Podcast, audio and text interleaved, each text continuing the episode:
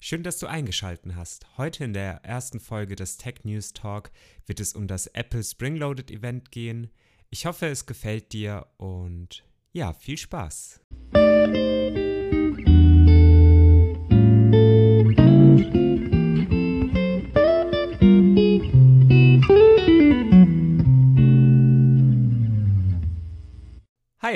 Und herzlich willkommen zu meiner ersten Folge von dem neuen Podcast ähm, Tech News Talk, kurz TNT.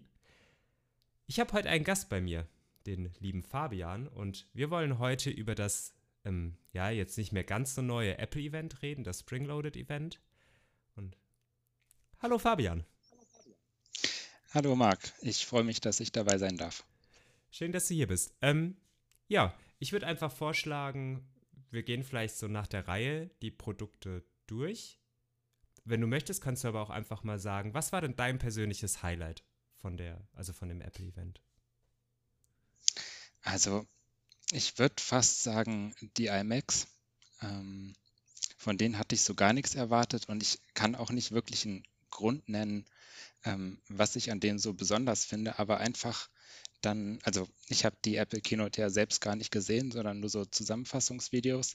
Und dann war ich aber auf der Apple Website und was mir halt als erstes ins Auge gestochen ist, waren diese Bilder von den verschiedenen farbigen iMacs.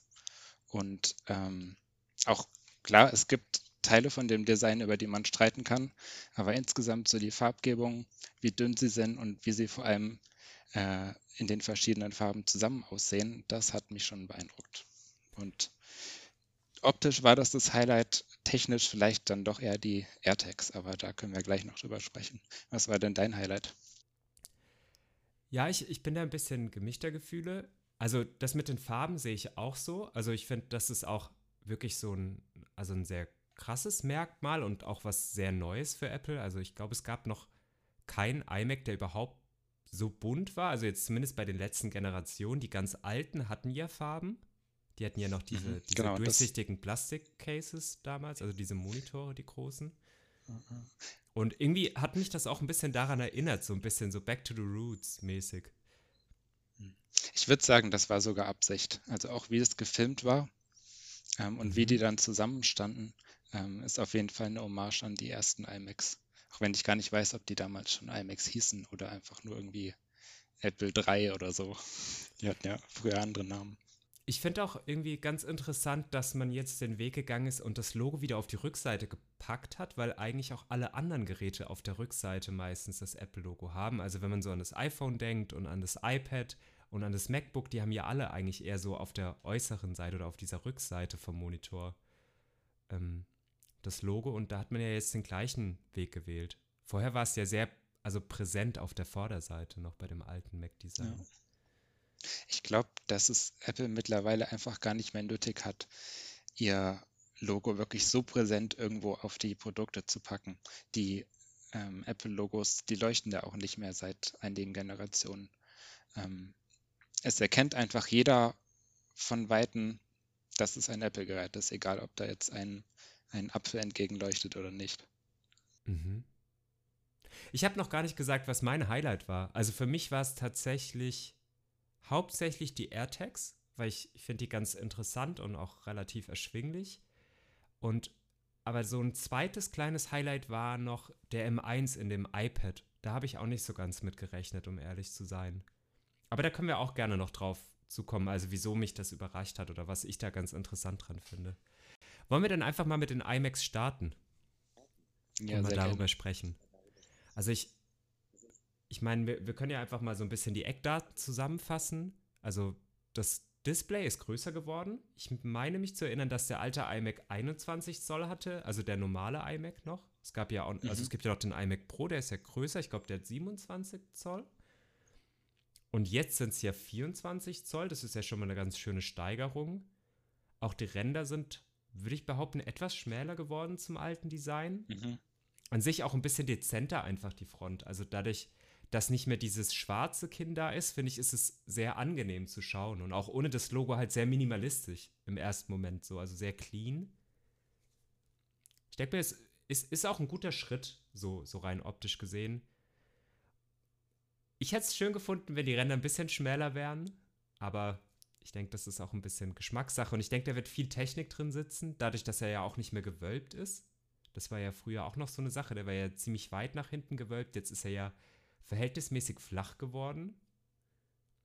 Ich denke, er braucht auch deutlich weniger Platz dadurch auf dem Tisch selbst, wenn er steht, so also dass er näher Richtung Wand stehen kann und man viel Platz auf dem Schreibtisch bekommt. Auf jeden ja. Fall. Also ich würde fast behaupten, dass man mit einem iMac heutzutage eines der ähm, minimalistischsten Setups überhaupt äh, haben kann auf einem Schreibtisch, weil man ja selbst, selbst wenn man noch LAN verwenden möchte, geht ja das LAN-Kabel erst weiter unten am Stromkabel ähm, dazu und man steckt das quasi in das Netzteil rein. Das heißt, mhm. du kannst dir den iMac auf den Tisch stellen und das einzige Kabel, was davon irgendwie am Schreibtisch entlang nach unten gehen muss, ist das Stromkabel. Und das ist schon echt einzigartig. Das hast du in normalen Fällen nicht so. Normalerweise hast du fünf, sechs, sieben Kabel, die irgendwie vom Schreibtisch nach unten gehen. Äh, theoretisch ist es auch sehr geschickt gelöst, weil ich glaube, äh, der, also der iMac hat ja einen sehr breiten Standfuß und da ist ja so ein Loch drin. Und wenn man die Kabel ja da durchführt, sind die ja auch nicht sichtbar. Die liegen ja dann quasi hinter dem Standfuß. So, also man könnte sie, glaube ich, sogar komplett ja. unsichtbar ziemlich gut legen. Also natürlich unterhalb des Tischs dann quasi würde man sie natürlich wieder sehen, eventuell aber halt zumindest oberhalb sind gar keine Kabel. Das ist ja eigentlich, also es wirkt dann sehr drahtlos alles. Also ich finde, gerade wo man jetzt auch diese Stimmt. ganzen. Habe ich noch gar nicht so drüber nachgedacht. Also die ganzen. Bluetooth-Geräte ja. eigentlich hat, also Tastatur und Maus, ist es ja auch so ein Schritt, oder wirkt es dann, als wäre das so, eine, so ein Gesamtding ja. auch ein bisschen. Genau. Aber eben selbst wenn man den iMac freistehend irgendwo auf einem Schreibtisch hat und ihn von allen Seiten sehen kann, ist es trotzdem sehr minimalistisch und clean alles. Mhm. Welche Farbe gefällt dir denn am besten? Also es sind ja sieben Farben. Mhm. Ähm, das ist tatsächlich schwierig. Also sie sind halt eigentlich besonders gut, wenn sie alle zusammen sind, aber kein Mensch hat sieben Macs in einem Raum. Mhm. Ähm, also sagen wir mal so, auf Dauer sinnvoll für mich wäre wahrscheinlich die blaue weil sie einfach irgendwie immer schön ist. Aber aufgefallen anfangs, muss ich sagen, ist mir das Gelb. Da mhm. könnte ich mir zwar vorstellen, dass mir das nach einigen Wochen überdrüssig wird, aber das ist ja so die Farbe, die mir ins Auge gestochen ist. Rot ist natürlich auch okay, aber ja. Ich glaube, es gab da auch so ein, so ein Produktbild mit diesem lichtdurchfluteten Raum und dann dieser gelbe Mac im Vordergrund noch irgendwie. Das war auch so eine, so eine richtige Einheit irgendwie. Also ich, ich meine, da gab es so ein sein, Produktbild. Da hat mir das auch gut gefallen. Gelb ist jetzt persönlich einfach nicht meine Farbe. So eine meiner gehassten Farben, kann man wirklich sagen. Gelb und Braun. Ja. Ich glaube tatsächlich, ich bin auch nicht so der farbenfrohe Mensch, was sowas betrifft. Ich glaube, ich würde sogar echt mit dem normalen grauen Design gehen. Ganz langweilig.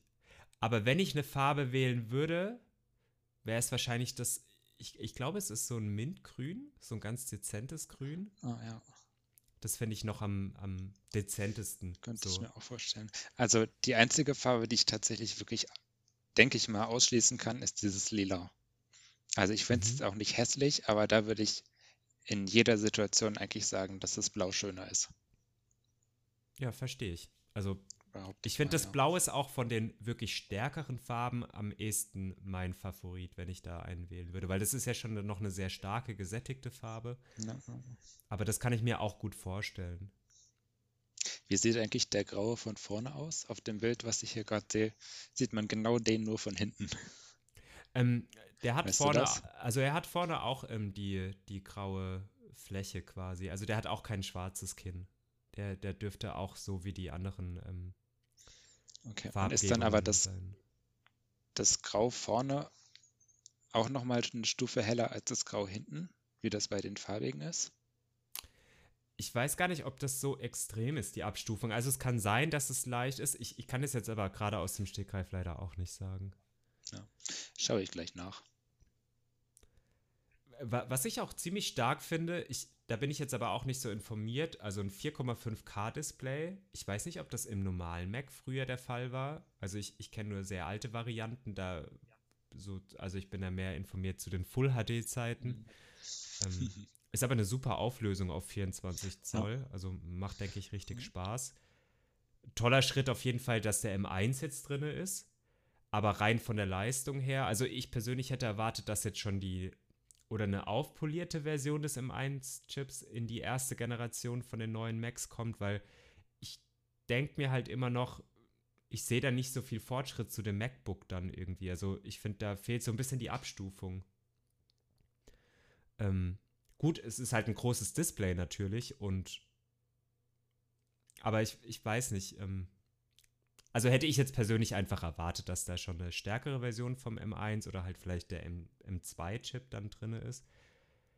Ein schöner Schritt ist auf jeden Fall, dass die Webcam endlich mal erneuert wurde. Also da wurde schon mhm. lange viel darüber diskutiert, gerade auch in den MacBooks, dass da immer noch diese 720p Kamera drin ist, die zwar jetzt dank ähm, also den dem, dem Machine Learning ja besser sein soll und im, also sehr dynamisch ein besseres Bild erzeugen soll durch, durch reine, also durch den neuen Chip ja und Nachbearbeitung, aber ja, also ich weiß nicht, also ich, ich finde, das ist man allgemein aber auch ein bisschen hinterher. Also auch nicht nur bei Apple. Ich, ich denke, viele Notebooks ja. könnten bessere Webcams heutzutage vertragen. Auf jeden Fall. Aber das würde ich mir, würde ich mich jetzt fast festlegen, das ist auf jeden Fall Corona geschuldet, dass man sich das in diesem Jahr halt einfach nicht mehr leisten kann, schlechte Webcams rauszubringen, weil die Leute schon danach gucken. Das war früher eher gar kein Kriterium. Da haben Leute ja auch einfach dauerhaft ihre Webcam zugeklebt. Aber jetzt in Homeoffice-Zeiten benutzt es ja doch irgendwie jeder. Oder selbst wenn man nicht damit arbeitet, ähm, ja, sind jetzt ja irgendwie digitale Spieleabende und solche Dinge häufiger geworden. Und ähm, damals, als der iMac Pro rauskam, der hatte ja, wenn ich mich richtig erinnere, auch schon eine bessere Webcam als alle vorherigen. Aber da war das eben so, das Ding kostet ja, glaube ich, ab 5000 bis hin zu 20.000. Und ähm, ja, in, in, der Preisklasse war es einfach damals schon nicht zu rechtfertigen, ähm, ja, so eine schlechte Kamera in so ein teures Gerät einzubauen. Ja, aber ich denke auch, also ich, ich, ich bin da ganz deiner Meinung. Ich, ich denke, gerade durch Corona ist es halt, also schon fast fatal, sich auf einer schlechten Webcam auszuruhen. Also ich denke, da hat man, also Fall.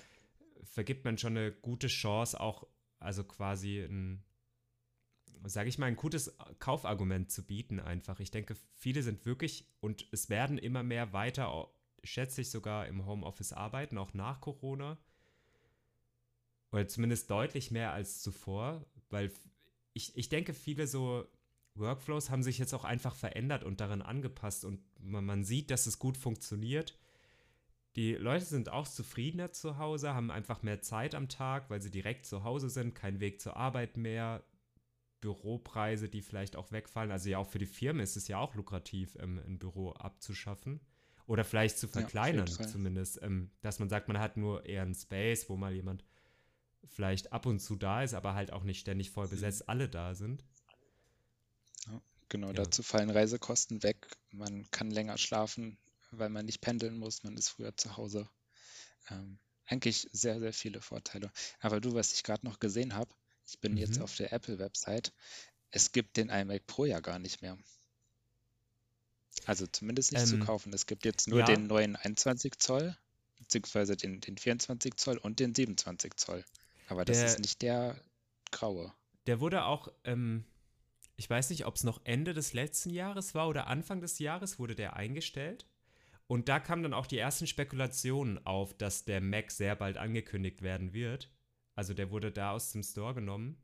Und ich glaube, es haben auch viele erwartet, dass es auch einen iMac Pro geben wird.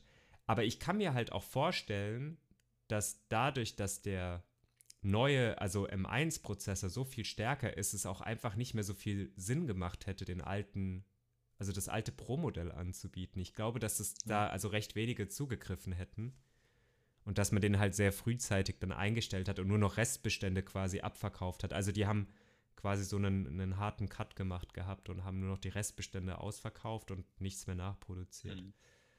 Ja. Es gibt zu den Prozessoren ja eine Theorie, und da würde mich jetzt mal interessieren, was du davon hältst, mhm. äh, dass es dauerhaft quasi drei Versionen geben wird. Einmal den, die M1-Linie, die dann halt natürlich auch geupdatet wird.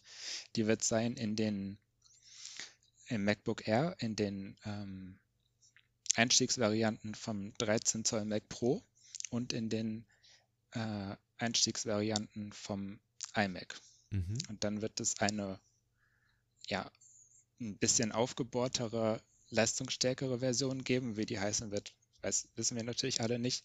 Die ist dann in den höheren Varianten vom 13 Zoll MacBook, in den 16 Zoll MacBooks und in dem eventuell demnächst kommenden äh, professionellen iMac. Und die dritte High-End-Variante wäre dann im Mac Pro, die dann ja vielleicht einfach sogar mehrere Chips irgendwie in Reihe geschaltet ist und äh, wo man sich vielleicht dann auch ja modular ein bisschen was zusammenbauen kann. Denkst du, das könnte passieren? Also mit diesen zwei, also dass es auf jeden Fall zwei Versionen gibt, sehe ich als sehr wahrscheinlich. Bei dem Mac Pro bin ich mir unsicher, weil ich denke mir, also das ist ja schon noch ein Desktop-PC. Und gerade ist es ja, glaube ich, möglich, da auch noch eine externe, also wirklich eine Grafikkarte von einem anderen Hersteller mhm. drin verbaut zu haben. Ähm, ich denke mir halt einfach, ich bin mir nicht so sicher, ob es wirklich da so eine große, starke Version geben wird, die halt die Leistung von einer wirklichen großen Grafikeinheit ersetzen wird. Also ob, ob sie da wirklich schon was in der Pipeline haben. Also vielleicht für die Zukunft ja. Mhm. Aber ich könnte mir auch vorstellen, dass es noch etwas dauern wird. Oder es trotzdem vielleicht noch zusätzlich halt eine Version geben wird, weiterhin, also so und so, die, die weiter Intel-Prozessoren haben wird und halt auch herkömmlichere Bauteile. Weil einfach, denke ich, auch viele noch darauf angewiesen sind, einfach. Also gerade jetzt ist ja noch eine Übergangsphase, denke ich mal. Also man versucht ja jetzt in jeder Produktreihe die neuen, ähm, also quasi die neuen Prozessoren, die M1-Chips ähm, zu etablieren. Und ich, ich denke mir, prinzipiell will man ja auch komplett von Intel weg, aber ich denke, es wird noch ein bisschen dauern. Also auch bei dem Mac Pro. Und da wahrscheinlich sogar am, am, am, längsten, könnte ich mir vorstellen. Außer es ist schon was mhm. da, was wir halt noch nicht wissen. Also was schon in der Pipeline ist. Also ich bin gespannt. Dazu kommt natürlich noch, dass im Mac Pro halt auch einfach viel mehr Platz ist. Und das deshalb gar nicht mal so notwendig ist, da so einen komprimierten, extrem stromsparenden Chip irgendwie äh, hineinzubringen. Von daher könnte es dann natürlich auch sein, dass es da dann schon ein M1 drin gibt, der dann für die alltäglichen Aufgaben zur Verfügung ist, steht, dann geht auch kein Lüfter an. Also wenn du dann mit dem Mac Pro irgendwie Office-Sachen machst, E-Mails liest, im Web browst und sobald du dann irgendwie ein ressourcenintensiveres Programm startest, wie zum Beispiel Final Cut zum Videoschnitt, dann würden die eigentlichen stärkeren Komponenten dazu geschaltet. Das könnte ich mir vorstellen, dass mhm. das passiert. Aber ist auf jeden Fall ein interessanter Gedanke mit diesen drei Versionen. Das hatte ich so jetzt auch noch gar nicht gehört, aber ich, ich denke, wir können nur abwarten und, und uns überraschen lassen. Also ich, ich bin auch gespannt, ob Apple noch weiter zum Beispiel diesen Schritt in Richtung Gaming geht. Ich denke, das ist auch ein recht großer Bereich, auch kein uninteressanter Bereich. Also mit Apple Arcade ist man ja auch schon ein bisschen in die Richtung gegangen. Ähm, jetzt sind ja auch die Apps wirklich auf dem MacBook nutzbar schon. Also sowas wie mhm. Among Us oder so war ja ein erstes Beispiel, was dann schon auf dem M1 Mac spielbar war. Ich könnte mir vorstellen, dass es halt auch immer lukrativer wird, auch ein bisschen in diese Gaming-Sparte noch ein bisschen mit reinzurutschen. Also ich meine, die ersten Spiele, also die ersten größeren ähm, AAA-Titel, würde ich sie jetzt einfach mal nennen, ähm, sind ja jetzt schon auf dem MacBook gelandet. Und ich, ich bin mal gespannt, wo da die Leiste noch hingehen wird. Also in ob man doch vielleicht schafft, was Vergleichbares zu einer größeren Grafikkarte dann auch mhm. ähm, zu bewerkstelligen. Auf so einem flachen Chip. Eine, also der ist ja nicht groß. Auf jeden Fall. Also eine Theorie war ja, dass, äh, dass das Apple TV-Gerät äh, letztendlich auch zu einer Spielekonsole richtig ausgebaut werden soll und eben mit der Zeit immer stärker wird. Aber die Theorie kann man eigentlich schon fast wieder beerdigen, weil das neue Apple TV jetzt ja tatsächlich gar keinen so besonders starken Chip gekriegt hat, sondern einen von der letzten oder vorletzten Generation. Das heißt, dass man da wirklich grafikintensive Spiele dauerhaft drauf pushen möchte, würde ich mal sagen, unwahrscheinlich. Ja, ich glaube, es ist der gleiche Chip wie in dem iPhone X. So, sowas in der, in der Richtung war es. Ist ein älterer Bionic-Chip genau. gewesen. also von vor zwei Jahren, ja. Mhm. ja. Ja, also ist, denke ich, schon gut aus möglich. Äh, könnte ich mir ja auch vorstellen. Also von der Größe her, ich meine, ich denke, der Apple TV geht in eine ähnliche Richtung wie der Mac Mini. Weil jetzt zum Beispiel mhm. für mich auch einer der mit lukrativsten Angebote von Apple, also so leicht, schon so günstig, so ein Einstiegs-PC in der Apple-Welt zu haben, ist, war, war auch ein interessanter Schritt beim M1 mit der ersten Generation der M1-Geräte. Aber ein anderes Thema. Wir sollten ja. vielleicht beim Spring Loaded Event bleiben. Ja, ähm, wir haben jetzt auch sehr viel zu Mac gesagt. Also das Einstiegs der Einstiegspreis liegt bei 1449 Euro bei 8 GB RAM, 256 GB Festplatte. Leider nur zwei USB-Anschlüssen. Da muss ich sagen, da war ich ein bisschen geschockt. Ist ein bisschen wenig. Finde ich aber auch beim MacBook im Moment sehr wenig, nur zwei Anschlüsse zu haben. Mhm. Wobei die zwei Anschlüsse, das gilt ja für die Basisvariante. Die höheren haben, soweit ich weiß, vier, oder? Genau, aber ich finde halt bei einem Rechner, der schon, also fast 1500 Euro kostet, sind zwei mhm. USB-Anschlüsse echt wenig. Und man könnte sogar sagen, das ist eine Frechheit. Ja, und also ich empfinde das als Frechheit und verstehe auch das nicht so ganz. Ich meine, wenn man sehr minimalistisch ist und vielleicht davon ausgeht, dass ein Nutzer einen Hub anschließt, ist es ja in Ordnung, aber das sieht man dann ja auch wieder. Also. Ja, aber das ist ja eine gängige Strategie, die, die von vielen Leuten und beziehungsweise vielen Firmen da gefahren mhm. wird. Es gibt eine günstige Einstiegsvariante, die dann aber künstlich so ein bisschen eingeschränkt wird, weil als ob es irgendwie äh, große finanzielle Einsparungs Einsparungsmöglichkeiten gibt für Apple, dass die da zwei Ports weglassen. Das sind Centbeträge, die da vielleicht weniger ausgeben. Das ist einfach künstlich reduziert. Das gleiche gilt ja auch für den LAN-Anschluss im Netzteil. Den gibt es ja bei der Einstiegsvariante einfach nicht. Mhm. Was, wo es eigentlich gar keinen Grund für gibt. Auch das ist kein großer Kostenpunkt, aber ja, damit wollen sie die Leute einfach dazu bringen, zumindest die, die zweite Variante dann zu kaufen und nochmal einige hundert Euro mehr auszugeben. Ja, oder vielleicht dann auch sehr schnell. Also ich, ich kann mir auch vorstellen, dass es viele Nutzer gibt, die die Basisvariante kaufen, weil es halt vielleicht auch geldlich nicht anders geht, also das, das günstigste Modell zu nehmen, aber dafür auch schon irgendwie ein bisschen an Apple gebunden sind weil sie immer im Hinterkopf haben, ah, irgendwann würde ich mir gerne mal diese größere Version holen. Also man hat das ja dann, also man merkt meistens mhm. ja doch diese Grenzen, an die man stößt, weil man die günstige Variante genommen hat. Nicht jeder Nutzer, ja, aber es gibt genügend, denke ich, die dahin kommen. Und ich zum Beispiel würde mich wahrscheinlich ziemlich schnell ärgern, dass ich nur zwei Ports habe. Also mich stört es schon an meinem MacBook Pro.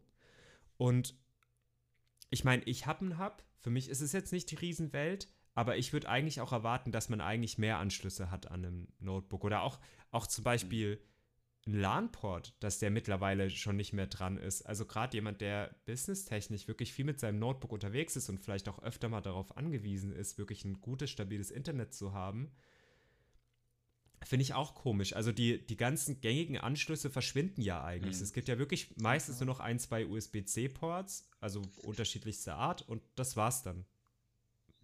Wobei ich mir beim LAN-Port fast vorstellen könnte, dass der ins MacBook einfach gar nicht mehr richtig reinpasst, oder? Aber viele haben das ja mit so einem Klappmechanismus eigentlich gelöst, dass man einfach quasi diese untere Kante wegklappen kann und dann. Aber natürlich, also von der Größe her ist es halt immer ja. eine Challenge. Und man will ja auch gerne ein kleines Notebook haben. Das verstehe ich auch noch mit am ehesten, dass man den weglässt. Mhm. Da müsste halt mal die nächste Generation von Kabeln kommen. Ja, auf jeden Fall. Der ist ja auch schon ein wenig outdated. Aber zu den Anschlüssen vielleicht noch eine letzte Sache zum neuen iMac, die vielleicht ein ganz, ganz lustiger Fakt am Ende ist. Der äh, AUX-Eingang für den Klinkenstecker, also mhm. für typische Kopfhörer oder ähm, auch Lautsprecher, der ist jetzt ja an die Seite gewandert. Ja. Und das hat tatsächlich einfach den Grund, dass das Display zu dünn ist. Es ist dünner Ach, als ein AUX-Stecker lang ist. Das heißt, es war gar nicht, nöt äh, gar nicht möglich, das mehr, den mehr äh, von hinten einfach reinzuhaben. Und das zeigt schon nochmal die Entwicklung in dem Bereich, wie dünn einfach mittlerweile äh, die Geräte geworden sind, ja. Da habe ich noch gar nicht so drüber nachgedacht, aber es ist wirklich ein interessanter Fakt sogar. Also nicht schlecht. Weil das ist dann wirklich, also es ist schon sehr dünn für, für einen Rechner. Mhm. Ich bin mal gespannt, wo wir vielleicht in vier, fünf Jahren sind, wie dünn dann sogar schon die Monitore sein werden. Also gerade jetzt, wenn ich mir den M1 angucke, so dieser kleine Prozessor, ich, ich kann mir vorstellen, dass auch noch der Rest der Technik noch kleiner weiter werden wird. Ja. Ist ja auch schön. Also hat ja auch, auch so seine positiven Seiten auf jeden Fall. Was mir noch gut gefallen hat, ist auch, dass es jetzt ein stoffummanteltes Kabel gibt und auch wieder dieses magnetische Kabel. Also ich finde, das sieht sehr gut aus, wirklich bei Mac. Ist ein Mhm. bisschen auch was Eigenes. Ja. Ja, sie haben sich schon viel Mühe gegeben, dass das Gerät einfach schön aussieht, wenn es auch frei steht. Mhm. Frei in einem Raum, vielleicht in einem Großraumbüro, das stelle ich mir so vor, da halt Tische aneinandergereiht in der Mitte des Raums und von allen Seiten sitzen Leute dran und jeder hat so einen iMac vor sich. Das könnte schon sehr schön aussehen. Und dann ist es natürlich auch nicht mehr schlimm, wenn man das Kabel sieht, weil, weil es eben schön stoffummantelt ist. Ich glaube auch vom, von dem Stil her, von dem, von dem Standfuß, ist man da auch sehr ähnlich zu dem, zu dem Pro-Display, oder? Also das, das hat auch ein bisschen eine Ähnlichkeit, falls man dann doch noch einen zweiten Screen, glaube ich, nebendran stehen hat. Auf jeden Ich glaube, das hatte ja auch einen relativ breiten Standfuß, also so einen sehr kantigen Standfuß.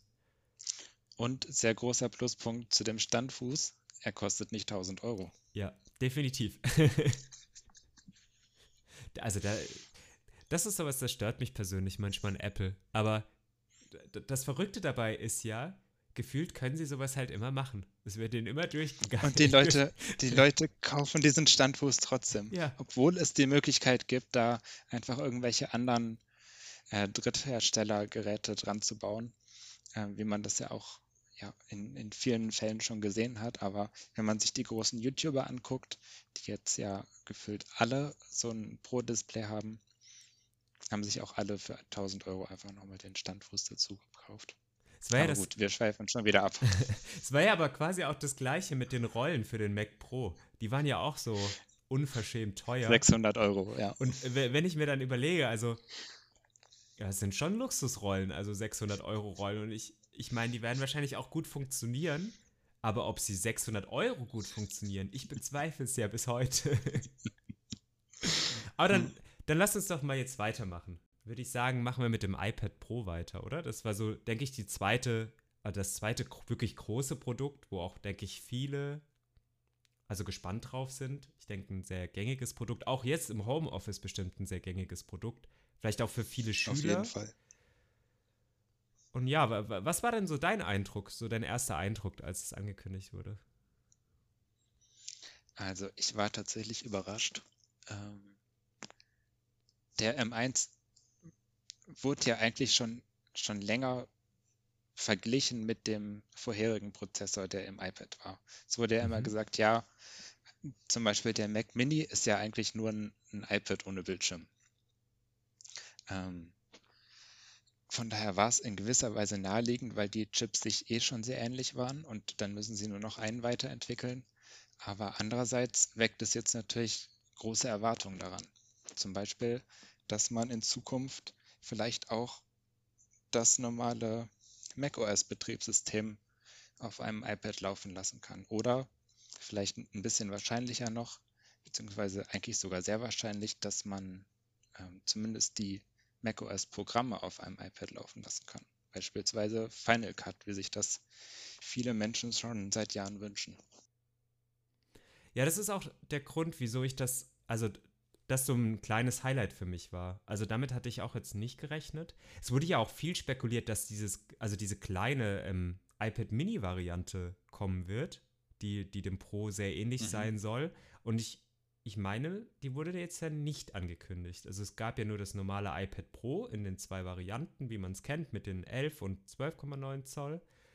Und ja, ähm, aber als ich gehört habe, M1-Chip, auch die ganze Aufmachung mit diesem Chip-Clown und hier ähm, Mission Impossible mäßig durch die, diese Hall zu fliegen. Also war schon beeindruckend gemacht. Also da haben sie auch mal wieder den Vogel abgeschossen, finde ich, was die Animationen anging in der Keynote. Ähm, ja, aber das ist auch wirklich meine große Hoffnung, dass wirklich zumindest die Programme auch mal nutzbar werden. Also die macOS-Programme auf dem iPad Pro. Das wäre wär ein Traum. Ich finde, gerade einen Touchscreen Fall. zu haben, ist auch eine interessante Sache. Das, das hat ja Apple so auch noch nicht gehabt in einem Notebook, mal einen Touchscreen. Also es gibt ja viele Hersteller, die das bieten. Und ist auch ein interessanter Markt. Sie haben schon einen sehr guten Stift, der auch auf dem Screen funktioniert. Also wäre vielleicht auch irgendwann denkbar, dass es vielleicht eine Mischung zwischen iPad und MacBook gibt. Also dass es wirklich mal eine Kreuzung gibt und vielleicht ja mal ein MacBook mit einem Touchscreen. Ja, auf jeden Fall. Also technisch springt der, spricht da jetzt eigentlich nichts mehr dagegen, dass man ein iPad nehmen kann statt einem Mac Mini. Klar, da hast du dann nicht die Kühlung oder hat ein Mac Mini in Kühlung? Weiß ja, der hat auf jeden Fall eine Kühlung. Genau. Ist aber, glaube ich, auch ähm, dezenter geworden in dem neuen zumindest. Ja. Aber ansonsten, die haben die gleiche Leistung, weil sie den gleichen Chip haben. Ähm, spricht eigentlich nichts dagegen, dass man einfach ja, einen Monitor, eine Maus, eine Tastatur an ein iPad anschließt, äh, macOS drauf hat und das Gerät dann ganz normal als Mac verwendet. Da, das würde mich persönlich auch mal noch interessieren, also wie heiß das jetzt wird. Also ob, ich meine, es ist ja schon noch mal etwas flacher jetzt als zum Beispiel ein iMac. Und der hat ja auch eine richtige große Kühlung drinne. Und ich meine, das iPad hat jetzt keine so wirklich großen Lüfter drin oder wird wirklich laut mhm. unter Last. Ähm, also ich kenne jetzt nur die, die älteren Versionen oder beziehungsweise das Modell von letztem Jahr. Und also das wird eigentlich nicht laut. Würde mich jetzt mal interessieren, ob, wenn man das wirklich unter Last nutzt, ob das eine gewisse Wärme bekommt. Ja, also es wird auf jeden Fall warm, gehe ich mal von aus, aber mhm. äh, der Vorteil von einem iPad ist natürlich, dass es groß und flach ist und dementsprechend viel Oberfläche hat und die Wärme auch wieder schnell los wird. Ja, das, das stimmt natürlich. Mac Mini nicht, der ist ja eher so mhm. äh, quaderförmig und hat deswegen nicht so viel Oberfläche. Aber die zweite Sache, die natürlich jetzt beim iPad sehr interessant ist, äh, zumindest bei dem 12,9 Zoll Gerät, was komischerweise nicht 13 Zoll genannt wird, obwohl das ja, aber das ist eine andere Geschichte, äh, das Display mit dem Liquid Retina XDR, wie der Marketingname von Apple ist. Das ist ja, ähm, wird gesagt, die gleiche Qualität von Display wie das, äh, wie das große Pro-Display. Und das ist natürlich schon beeindruckend, wenn man äh, ja, den, den Preis des Pro-Displays als Vergleich heranzieht. Mhm. Was findest du dazu? Ja, ich, mich würde halt mal interessieren, wie es tatsächlich ist. Also wenn man jetzt beide nebeneinander vergleichen würde. Ich denke mir, also es wird bestimmt noch einen guten Unterschied geben. Ich kann mir jetzt auch nicht vorstellen, dass es wirklich exakt gleich wirkt. So, also ich denke, da würde man schon noch ein bisschen einen Unterschied sehen. Aber es ist halt schon interessant. Also gerade, ich, ich hatte so die letzte Zeit das Gefühl, dass viele sehr versucht sind, anstatt einem MacBook, gerade jetzt, wenn es um Videoschnitt oder Bildbearbeitung geht, mhm jetzt halt wirklich auf das iPad umzusteigen, weil es halt dieses neue Display hat. Es ist ausreichend groß. Ich meine, ob man jetzt ein MacBook Pro mit 13 Zoll nimmt oder die 12,9 Zoll, macht ja keinen wirklichen Unterschied. Was ein bisschen halt natürlich teurer ist, ist halt so diese ganze Konfigurationsgeschichte. Also das iPad wird halt deutlich teurer in der großen Variante, gerade wenn man auch diese 16 GB RAM haben will. Die gibt es ja erst in der 1 Terabyte Variante von dem 12,9 Zoll iPad und ich meine, das kostet schon gut an die 2000 Euro oder über 2000 Euro. Das ist halt wirklich viel. Aber ich meine, man kann halt auch viel mitmachen. Also gerade so im kreativen Bereich, denke ich mir. Also es ist halt schön klein, es ist sehr handlich, man kann wirklich schneiden. Mit dem M1 müsste ja 4K-Footage gar kein Problem sein. Ja, also mit dem Stift also, direkt weißt du, retuschieren zum Beispiel ist auch super interessant. Der ideale Anwendungsfall für mich ist tatsächlich für Fotografen. Mhm. Ähm, du hast bis mobil, du kannst, wenn du Fotos machst, sofort vor Ort dann deine Kamera mit dem iPad verbinden und die Ergebnisse überprüfen. Du hast das beste Tablet-Display überhaupt, was es gibt. Und äh, gerade für Fotografen, wenn sie dann Color Grading machen, ist es natürlich extrem wichtig, vielleicht sogar noch wichtiger insgesamt als für Leute, die Videoschnitt machen. Dann hast du den Stift, der dir zum Beispiel ähm, ja, in, in Photoshop sehr hilft, wo du natürlich dann auch Regler schieben kannst. Also da brauchst du gar nicht mal unbedingt eine Maus oder Tastenkürzel, wie das viele ja bei, bei Schnittprogrammen verwenden. Und äh, last but not least 2 Terabyte Speicher. Das heißt, du kannst deine ganzen RAW-Dateien in der Regel einfach direkt von der Kamera, von der Kamera SD-Karte auf dein iPad schieben und ähm, sie dann dauerhaft darauf speichern. Also für Fotografen ideal, würde ich sagen. Ich denke mir, prinzipiell könnte man das ja sogar, also wirklich auch direkt mit der Kamera koppeln und sogar diese Live-View von der Kamera sehen beim Aufnehmen. Und ich kann mir vorstellen, dass es durch das neue Display halt auch deutlich besser von der Qualität her als manch externe Rekorder zum Beispiel ist und ja auch deutlich größer. Meistens hat man ja recht kleine Vorschaumonitore, aber die Auflösung ist ja wirklich hoch vom iPad. Also ist vielleicht auch interessant. Auf jeden Fall. Genau. Und dazu kommt der schnelle Chip, sodass du da auch keine Verzögerung irgendwie hast beim Importieren oder Exportieren, wenn du was in den Adobe-Programm machst. Also ja, wenn du Fotograf bist, wunderbar. Was, was, was ich noch ein bisschen, also da, da haben wir eigentlich eine neue Apple-Frechheit auch. Ich weiß nicht, ob du das mitbekommen hast, aber das alte, alte neue Keyboard passt ja nicht an das neue iPad ran. Was hältst du denn davon? Ja, das ist wirklich, das ist wirklich wieder eine Frechheit. Da hast du für dein altes iPad äh, irre viel Geld ausgegeben und gibst dann nochmal irre viel Geld aus für das Original Apple Keyboard und dann geht dir dein anderes iPad kaputt. Du kaufst dir ein neues und musst dann nochmal irre viel Geld ausgeben für ein neues Keyboard. Also, wenn einem Geld egal ist, ist es kein Problem, aber für normale Menschen ein richtiges Ärgernis, würde ich sagen.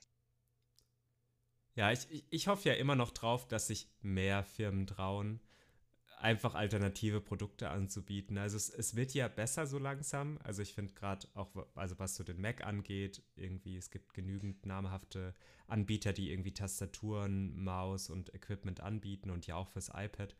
Aber also da, da dachte ich mir auch, also das ist gerade ein Jahr alt und es passt schon direkt nicht mehr in die nächste Generation. Wieso? wieso sollte es jetzt nicht mehr ja. möglich sein, das anzuschließen über die gleiche Art und Weise? Wieso muss sich dieser Connector irgendwie ändern? Oder ich weiß nicht, woran es liegt, dass es nicht mehr passt, aber an sich hat sich ja der Größe nichts getan. Also optisch ist es ja noch gleich zum Vorjahresmodell. Und wenn es ja wenigstens eine neue Größe bekommen hätte, aber vielleicht ist sie ja auch nicht mit dem neuen Display kompatibel. Vielleicht liegt es ja am Display. Ich weiß es nicht. Ja, alles möglich, aber für die Verbraucher wieder eher, eher nervig, muss man schon so sagen. Also ich glaube, ich persönlich würde mir erstmal sehr genau dann irgendwie die Tastatur von Logitech oder so, die es ja, meine ich, auch gibt, anguckt, angucken. Und mhm. wenn ich mit der leben kann, würde ich eher die nehmen. Die haben sogar jetzt wieder ein neues Modell angekündigt. Ähm, das gab es schon für ältere iPads und haben jetzt eine neuere Version auch für das iPad Pro an, ähm, also frisch released. Ist auch nochmal deutlich günstiger, hat auch ein Trackpad hat, glaube ich, eine Stoffoberfläche, finde ich auch gar nicht so uninteressant. Also gerade mhm. bei den alten um, Surface Books war es ja auch ganz interessant. Ähm, ja, also ich denke mir, es gibt auf jeden Fall Alternativen. Oder man kann ja an sich auch einen Ständer zum Beispiel nutzen für das iPad selbst. Also da gibt es ja bestimmt genügend magnetische Ständer auch. Also dass es auch irgendwie ein bisschen so schwebender wirkt und dann einfach wirklich eine externe Tastatur theoretisch nutzen. Man braucht sie ja auch nicht immer. Also das ist ja auch nicht mal gesagt, dass man immer die Tastatur mitnimmt. Auf jeden Fall. Also theoretisch kannst du ja wirklich jede Tastatur mhm. ans iPad machen, seit es den USB-C-Anschluss gibt. Du kannst ja deine, deine uralte äh, kabelgebundene USB-Tastatur einfach mit einem Adapter versehen, ins iPad reinstecken und es funktioniert. Und Bluetooth-Tastaturen natürlich genau das gleiche. Und, okay, da bin ich mir jetzt tatsächlich gar nicht sicher, gibt es einen Maus-Support für iPads, weißt du das? ich meine, es gibt ja das Trackpad jetzt auf jeden Fall, das wird ja supported an der Tastatur. Ich weiß ja, aber nicht, ja, ob man eine Maus einfach so anschließen kann per Bluetooth, wie das genau geregelt ist, aber ich schätze schon. Also mich würde wundern, wenn das nicht geht. Ist natürlich wichtig für die Leute, die dann vielleicht wirklich auch ähm, mit Final Cut dann, Mhm. falls es irgendwann unterstützt wird, darauf schneiden wollen, dass die dann ihre äh, seit vielen Jahren gelernten Tastenkürzel fürs Schnittprogramm verwenden können und eben auch ja, mit der Maus hantieren können. Ich würde auch gerne selbst irgendwann mal dieses große Trackpad von Apple ausprobieren. Mich würde einfach mal interessieren, wie sich das so im Vergleich zu einer normalen Maus nutzen lässt, so im Alltag, wenn man wirklich ähm, an einem Desktop-PC sitzt. Ob ich Es gibt da ja. Leute, die schwören drauf. ja, Die aber haben sich auch auf ihrem äh, Desktop-PC dann oder äh, Desktop-iMac haben sie sich extern dieses Touchpad gekauft. Ich kann es noch nicht so wirklich nachvollziehen. Ich finde es praktisch irgendwie, um zwischen Desktops zu wechseln und zum Zoomen. Aber Mhm. um wirklich präzise irgendwas zu treffen, ja, kann ich mir nicht so vorstellen. Ja. Zum Preis kann man vielleicht noch sagen, das 11 Zoll ähm, iPad geht ab 879 Euro los, das 12,9 Zoll iPad ab 1199. Ist auch etwas teurer geworden jetzt, also ein, ein leicht größerer Sprung als, glaube ich, die Vorjahresvariante. Ja, und wie gesagt, also es gibt auch eine 16 GB RAM-Variante, aber die erst ab der 1 Terabyte Festplattenversion und guten 2000 Euro. Ist schon ein sehr stolzer Preis für ein Tablet. Aber ich meine, wenn man es viel nutzt, der Arbeitsspeicher lohnt sich auf jeden Fall. Also auch beim, beim MacBook.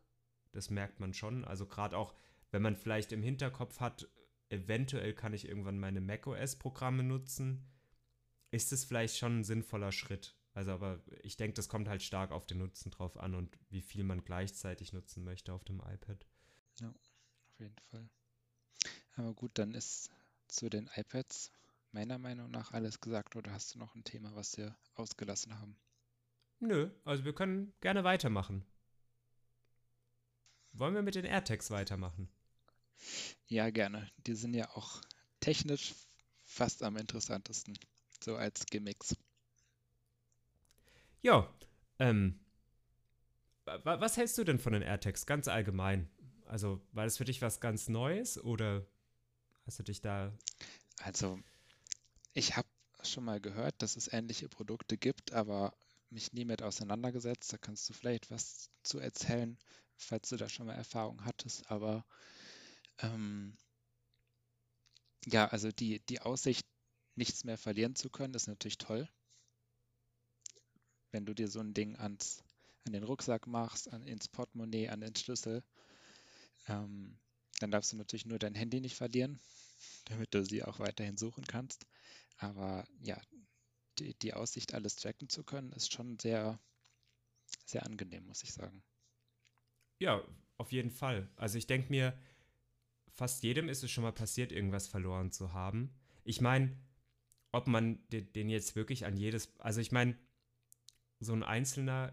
Also so ein einzelner AirTag kostet ja 35 Euro. Und wenn man jetzt wirklich viele teure Dinge regelmäßig mit sich rumträgt und die vielleicht auch so ein bisschen separiert voneinander hat, bräuchte man ja schon einige. Also ich denke mir, es wird sich jetzt niemand 20 Stück unbedingt davon direkt kaufen.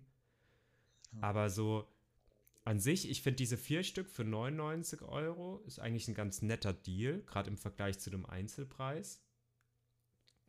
Und ja, also ich, ich finde es auf jeden Fall interessant. Also es ist ja kein wirklich ganz neues, innovatives Produkt. Also so, ich sag mal, diese AirTags, wie sie jetzt genannt werden, das gab es ja schon von einer anderen Firma, also Tiles. Ähm, die, die, die wirklich gute Neuerung ist ja einfach, dass das ähm, Netz, also dieses Ultra-Breitband-Netz, was ja jetzt genutzt wird, nochmal deutlich präziser ist. Also man kann viel präziser die Position bestimmen. Und was halt ein Riesenvorteil ist, ist, dass es halt, also dass es ja sehr viel Apple-Produkte da draußen schon gibt und dadurch dieses Netzwerk entsteht und man dadurch ja Sachen orten kann oder wiederfinden kann. Ja. Also ja eigentlich, Genau, wir müssen vielleicht einmal kurz erklären, wie die Dinger überhaupt funktionieren, weil ich finde das gar nicht mal so, ähm, so einfach zu verstehen, muss ich sagen. Weil ähm, die AirTags selber haben ja keine, keinen GPS-Chip. Das heißt, die verbinden sich nicht selber mit einem Satellit und senden ihre Position, sondern sie verlassen sich letztendlich auf die, auf das GPS von vorbeilaufenden iPhones. Mhm. Wenn ich mhm. das richtig verstanden ähm, habe. Also ich, ich meine auch, also wenn sie verloren wurden und irgendwo sind, senden sie über Bluetooth noch ein Signal. Also um halt diese anderen Geräte quasi ja eventuell zu entdecken, die um sich rum sind. Ähm, genau, so in kleinen Intervallen, meine ich. Mhm. Alle zehn Sekunden oder vielleicht auch, vielleicht auch größere Intervalle, wer weiß. Also, so wie ich das verstanden habe, ist es so, dass ja jedes Gerät, also jedes Apple-Gerät, das in dieser, ähm, wie heißt sie denn wieder, die App, dieses, ich glaube im Deutschen ist es in diesem Wo ist-Netzwerk, ähm, mhm. sich gerade befinden oder gerade aktiv sind, können das Gerät ja aufspüren, wenn sie dem nahe genug kommen. Und es ist ja so, wenn jetzt ein Nutzer etwas verliert, dann kann er ja in dieser Wo ist Netzwerk-App quasi sagen oder in dieser Wo ist App sagen, hey, ich habe jetzt das und das verloren, also diesen AirTag. Und dann wird er markiert als wirklich verloren. Und ähm, sollte jetzt irgendein anderes Gerät in die Nähe des AirTags kommen und den quasi registrieren, dann bekommst du als Nutzer automatisch eine Nachricht, hey, dein AirTag wurde da und da gefunden gerade oder gerade ausgemacht. Dass man quasi so diesen Anhaltspunkt hat, ah, okay, da muss ich den verloren haben. Dann kann man da natürlich hinfahren. Also ich denke, ich weiß nicht, wie exakt natürlich dann das Ergebnis ist, ob man da dann auch schon ganz 100% perfekt, präzise den direkt bestimmen kann. Ich denke, erst wenn man vor Ort ist, würde ja wieder dieses Ultra Breitband, also dieser Chip quasi zugutekommen, dass man den dann sehr genau ausmachen kann, wo dann der Rucksack jetzt zum Beispiel ja. steht. Und also ich denke halt, der Riesenvorteil ist, dass es halt schon so super viel ähm, Apple-Produkte gibt, die halt im Umlauf sind. Also gerade in großen Städten oder so wird es schon sehr gut möglich sein, Sachen wieder zu finden. Aber natürlich halt wirklich nur in sehr, sehr belebten Gegenden, wo viele Leute sind und viele Geräte aktiv sind. Auf jeden Fall, das habe ich mir nämlich auch gerade gedacht. Also wenn du in die Natur gehst, in einem mhm. Wald wandern und du lässt da irgendwo bei einem Picknick oder was weiß ich wo, lässt du deinen Schlüssel liegen. Dann kann es halt gut sein, dass es Monate dauert, bis da mal ein iPhone-User langläuft. Auf jeden Fall. Das gleiche natürlich auch, wenn, wenn es eine Gegend ist, wo, wo es schlechten oder gar keinen Handyempfang gibt. Mhm.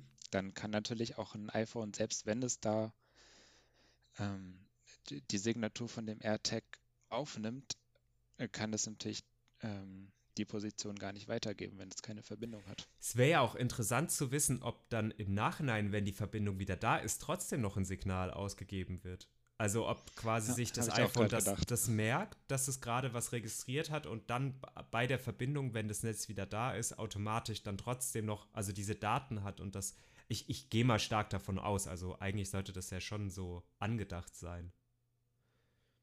Ja. Wäre zumindest, zumindest cool.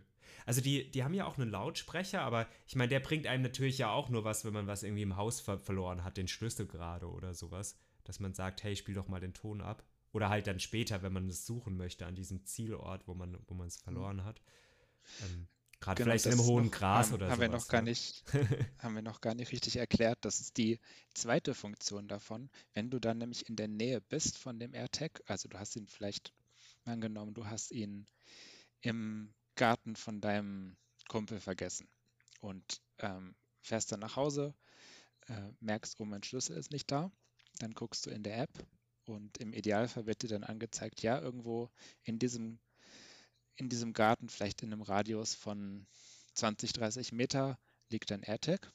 Dann kannst du wieder dahin fahren und sobald du dann wirklich in Bluetooth-Nähe mit deinem iPhone von diesem AirTag bist und die App öffnest, und ein iPhone hast, was neuer ist als iPhone 10, iPhone, iPhone 11, glaube ich, genau. Ähm, das ist auch noch eine Voraussetzung. Dann kriegst du in dieser, in dieser eben schon genannten App tatsächlich einen Richtungspfeil. Und das habe ich gesehen in einem Video. Und das funktioniert wirklich sehr gut. Also auf, auf Zentimeter genau kriegst du dann so einen Hinweispfeil mit äh, der Angabe, ja, in diese Richtung noch 3,7 Meter laufen und dann liegt da dein, dein AirTag. Ja. Ich meine, Also prinzipiell, für mich war es halt einfach ein kleines Highlight. Ich finde die Idee dahinter ziemlich cool. Auch die Größe ist, denke ich, in Ordnung. So, also den. Ich habe mir gleich gedacht, es wäre doch auch ganz cool, zum Beispiel bei einem Kind, was vielleicht öfter mal seinen, seinen Schulranzen stehen lässt oder sowas. Man könnte die ja auch einfach einnähen, quasi. Dass der auch gar nicht so sichtbar ist und auch nicht so leicht, ähm, weiß nicht, auch so abhanden kommt einfach dieser AirTag. Ich meine, die Batterie muss ja. ja. ab und zu gewechselt werden, aber ich glaube, die soll ja auch eine ganze Weile halten. Ich, ich meine, ein Jahr oder mhm, sowas? Bis zu einem Jahr, genau, ja. Ja. Problem ist natürlich noch die Möglichkeit des Missbrauchs. Mhm. Ähm, zum Beispiel für eifersüchtige Ehepartner, die wissen wollen, wo ihr Partner jeweils ist. Ähm, Wäre es natürlich, wenn es jetzt gar keine Sicherheitsmechanismen gäbe, wäre es ein leichtes, so einen kleinen Chip irgendwo zu verstecken. Mhm. Irgendwie unten in die Handtasche oder in eine ungenutzte oder selten genutzte Innentasche von einer Jacke ähm, zu verstecken und dann könnte der Partner jederzeit sehen, wo die Person ist. Das wollte Apple natürlich verhindern und haben sich zwei Sachen ausgedacht. Ähm, die erste ist die, die simpelste und zwar, wenn der AirTag erkennt, dass er nicht mehr beim Besitzer ist und das wird dann eben durch die Bluetooth-Nähe zu seinem Home-iPhone quasi bestimmt, dann äh, fängt er an zu piepen und würde dann eben die, die ausspionierte Person warnen. Und äh, zusätzlich, wenn die Person ein iPhone hat, würde sie auch eine Warnung auf ihr iPhone kriegen, also einfach über Bluetooth. Mhm. Ähm, an sich eine gute Sache, aber Missbrauch ist dadurch natürlich weiterhin nicht ausgeschlossen. Man könnte zum Beispiel ähm, ein, ein AirTag einfach im Auto von der, von der zu ausspionierenden Person mhm. verstecken. Irgendwie an der Stelle vielleicht ähm, mit einer irgendwie mit Stoff umwickelt, dass das Piepen nicht gehört wird. Und wenn die Person dann vielleicht selber gar kein iPhone hat, ähm, ja, es steht der Spionage nichts im Weg. Und das finde ich schon auch problematisch. Ja. Ich weiß auch gar nicht, ob Thais da zum Beispiel auch ein alternatives Konzept hat und sich darüber Gedanken gemacht hat, wäre vielleicht auch interessant. Ähm, was ich aber auch eigentlich ganz interessant finde, aber da bin ich auch noch nicht so ganz drin in dem Thema. Und zwar hat Apple ja auch diese App quasi für Drittanbieter freigegeben, diese Wo ist App. Also es können ja auch andere Hersteller quasi ihre eigenen. Ähm, Ach echt, haben sie? Ja, haben okay, sie. Das, das ist noch nicht. relativ neu auch. Ich weiß ja nicht, ob das jetzt gerade erst passiert ist, wirklich mit dem Event oder kurz zuvor. Ähm, mich würde aber persönlich interessieren, ob diese anderen verbundenen Gegenstände nur sich selbst in dem Netzwerk nutzen können. Also ob sie auch die gleiche ähm, also quasi die gleichen Vorteile haben, weil auch ein Apple-Gerät ihren Sensor irgendwo erkennen kann. Oder ob sie nur Apple einen positiven zusätzlichen Nutzen bieten, besser Sachen zu orten und noch mehr Geräte im Umlauf zu haben, die ihre eigenen Geräte orten können. Das wäre ihnen zuzutrauen. Aber soweit ich weiß, ist es zumindest möglich, dass wenn man so einen, irgendwie einen Schlüssel findet in der U-Bahn, dann kann man auch sein Android-Handy mit NFC einmal dagegen halten und dann würde man wenn das der Besitzer so mhm. eingestellt hat, die Kontaktdaten von, von dem äh, Besitzer eben angezeigt kriegen und könnte ihn dann kontaktieren. Finde ich auch ziemlich cool. Ich denke mir halt bloß immer, das größte Problem ist, dass halt viele Menschen einfach nicht ehrlich sind und wahrscheinlich auch viele das einfach nicht machen werden, wenn sie was finden. Also man hofft da immer selbst drauf und ich selbst würde auch jederzeit irgendwie jemandem was zurückgeben, wenn ich was finde. Ich finde es ganz schlimm, wenn man das nicht macht, wenn man zumindest die Möglichkeit dazu hat, jemanden ausfindig zu machen und das irgendwie ordentlich zurückgeben kann. Aber es gibt einfach so viele Menschen, denen das so egal ist. Also ich frage mich halt, ob man wirklich dann immer so viel davon hat. Und ob es halt auch nicht möglich ist, am Ende wirklich, ähm, ich meine, wenn ja jemand eine Möglichkeit findet, auf den AirTag Zugriff zu bekommen, ob man die dann nicht einfach so überall aufspüren kann. Weil das wären ja potenziell alles Gegenstände, die wertvoll einem, also einem wertvoll sind. Eher als etwas, das einem nicht wertvoll ist. So, man möchte ja immer die Sachen schützen, die einem wertvoll sind. Und ich denke mir halt. Ähm, das ist auch ein guter Gedanke, ja. Gerade so, so im, ich weiß nicht, so in dem zwielichtigeren Bereich, wenn dann irgendwie ein, ein Dieb sich irgendwie, eine, also eine gute App bekommt, irgendwo im Darknet, die am Ende halt AirTags aufspüren kann, dann ist das ja für ihn alles leichte Beute. Also gerade so einen Rucksack mal irgendwo einzukassieren oder so oder ich ja, weiß ja nicht, also kann ja kann eine Kamera sein, die mal kurz wo stehen gelassen wird und abgelegt wird und dann zack weg ist. Ich weiß nicht, also ist vielleicht auch noch so ein Schwachpunkt. Also ich, ich denke mir, Apple ist sich da, also ist da ja sich sehr bewusst, dass sie und, und auch sehr dahinter, ähm, also den, den Nutzern Datenschutz zu bieten und viel Sicherheit. Aber ich frage mich halt, wie schwer es wirklich ist, sowas zu knacken. Also ob man das wirklich so Fall. gewährleisten kann. Oh. Interessanter Gedanke. Äh, was ich noch fragen wollte, wenn du nur ein, einen so einen kleinen Clip hättest, mhm. woran würdest du ihn festmachen? Was würdest du tracken? Oh, schwierig. Ich habe mir auch noch gar nicht so Gedanken darüber gemacht, wo, woran ich das festmachen würde. Ähm, Also eher Geldbeutel oder eher Schlüssel? Oder gar nichts von beiden? Uff. Ich glaube, am, am Geldbeutel würde es mich stören. Ich, ich bin so, ich bin gar kein Freund davon, einen großen Geldbeutel zu haben, weil ich, weil ich den immer in meiner mhm. hinteren mhm. Hosentasche habe und dann immer darauf sitze. Und dann ist es unangenehm, wenn der zu groß ist so. Also ich glaube, am ja, Geldbeutel. Stimmt. Hast du dann auch kein Münzgeld? Doch, leider schon, aber ja, ich habe ich hab trotzdem den Geldbeutel mittlerweile gut reduziert ah. schon. Also auf so eine, so eine Kartengröße eher. Also ganz vermeiden kann man es nicht, aber ich meine, das wäre halt zusätzlich etwas, was dann da groß ist und da noch, weiß nicht. Ich meine, man könnte ihn ja auch wirklich in das Münzfach reinpacken, zum Beispiel. Das würde ja schon gehen. Genau, ja. Das hätte ich mir auch gedacht. Aber, aber ich glaube, glaub, mir ist der Schlüssel der, wichtiger. Wenn ich jetzt ja, Bei mir wäre der wahrscheinlichste Anwendungsfall denke ich mal, das Fahrrad. Ich lebe in der Großstadt, mhm. wo halt Fahrräder zu Tausenden im Jahr äh, entwendet werden und da einfach so ein AirTag vielleicht irgendwie unterm Sattel verstecken, sodass ein potenzieller Dieb ihn auch nicht sofort sieht. Ähm, könnte ich mir könnte ich mir lustig vorstellen, dann einfach sein Fahrrad äh, tracken zu können und dem Dieb hinterherjagen zu können. Das stimmt eigentlich. Da habe ich noch gar nicht gerade so drüber nachgedacht. Das wäre für mich auch sehr gut gewesen. Also ich habe so vor einem Jahr ungefähr zwei Fahrräder in kurzen Abständen geklaut bekommen. Hätte mir vielleicht geholfen. Ich meine, es waren zum Glück keine ja. teuren Räder, aber es ist natürlich trotzdem ärgerlich. Also. Hm.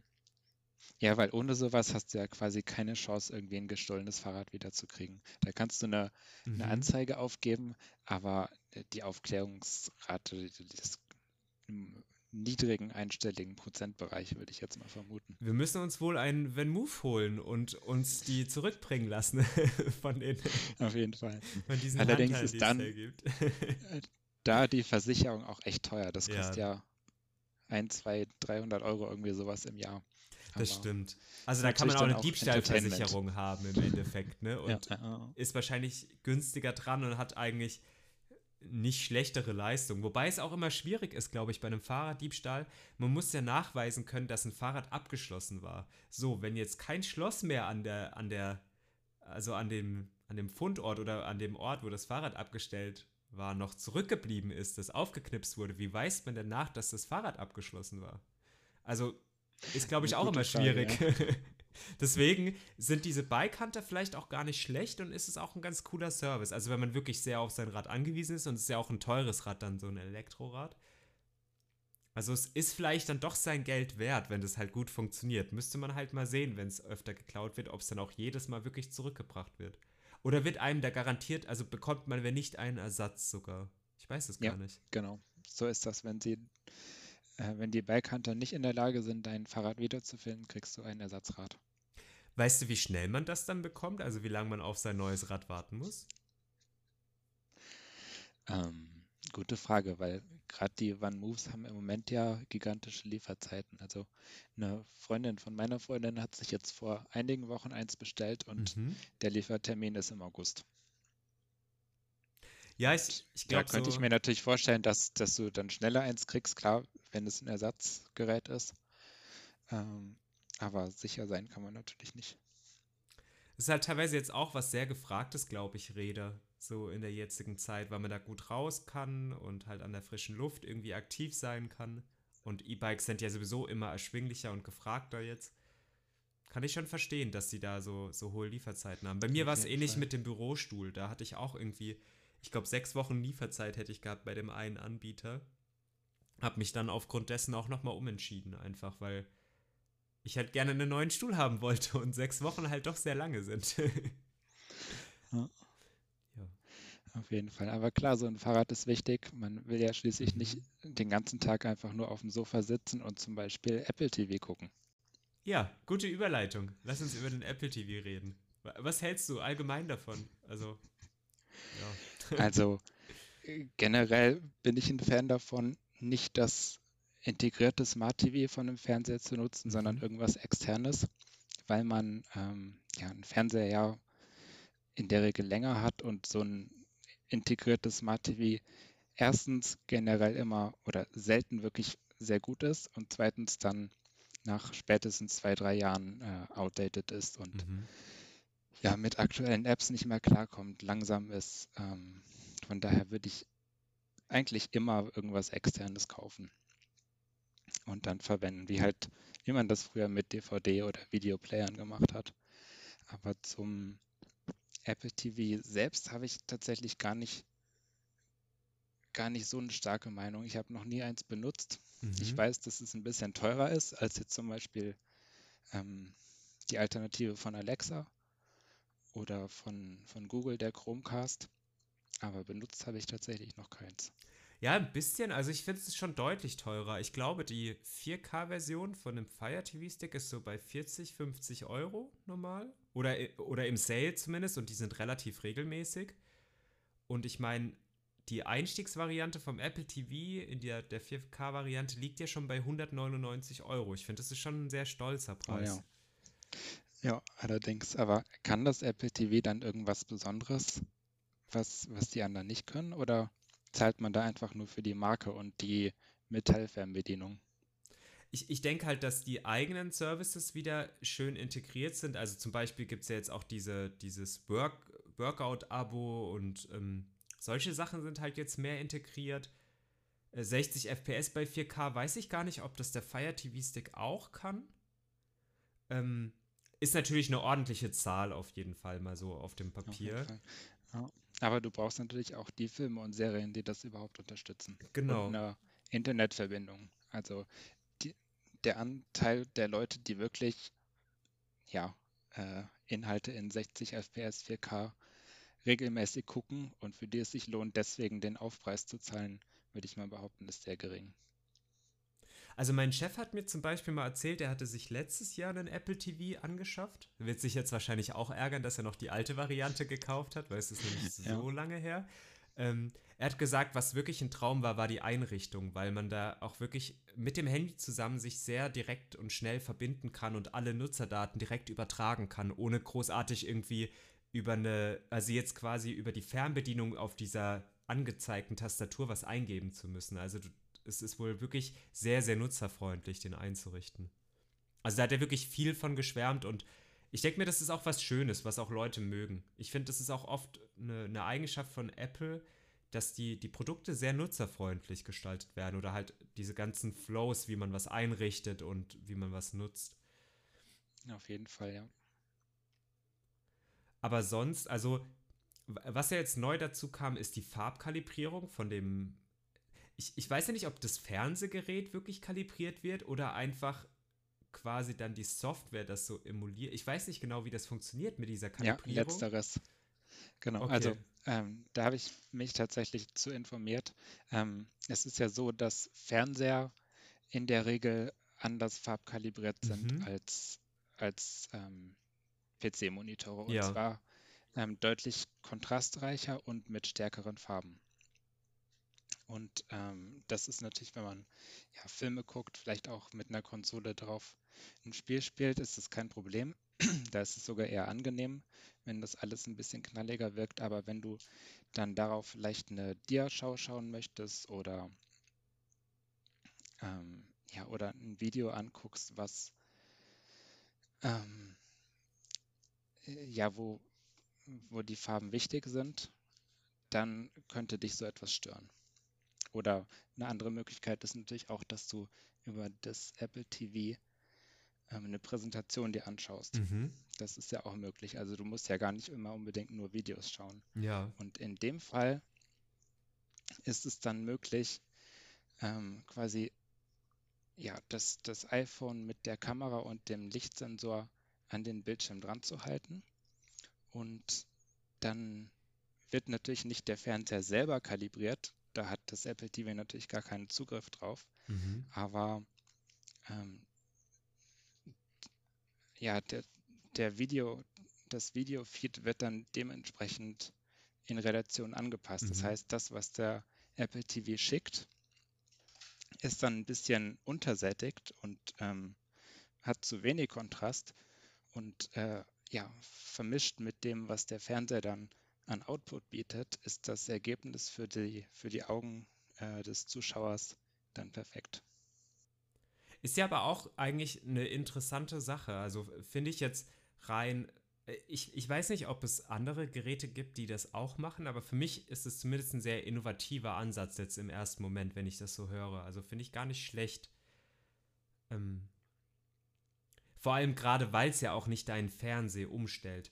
Vielleicht würdest du es ja bei anderen ähm, Konsolen zum Beispiel oder irgendwelchen anderen Geräten, die man anschließt, wieder anders wahrnehmen, dass die Farben nicht in Ordnung sind oder so. Und du willst vielleicht gar nicht diese Kalibrierung haben, die jetzt der Apple TV vorgenommen hat.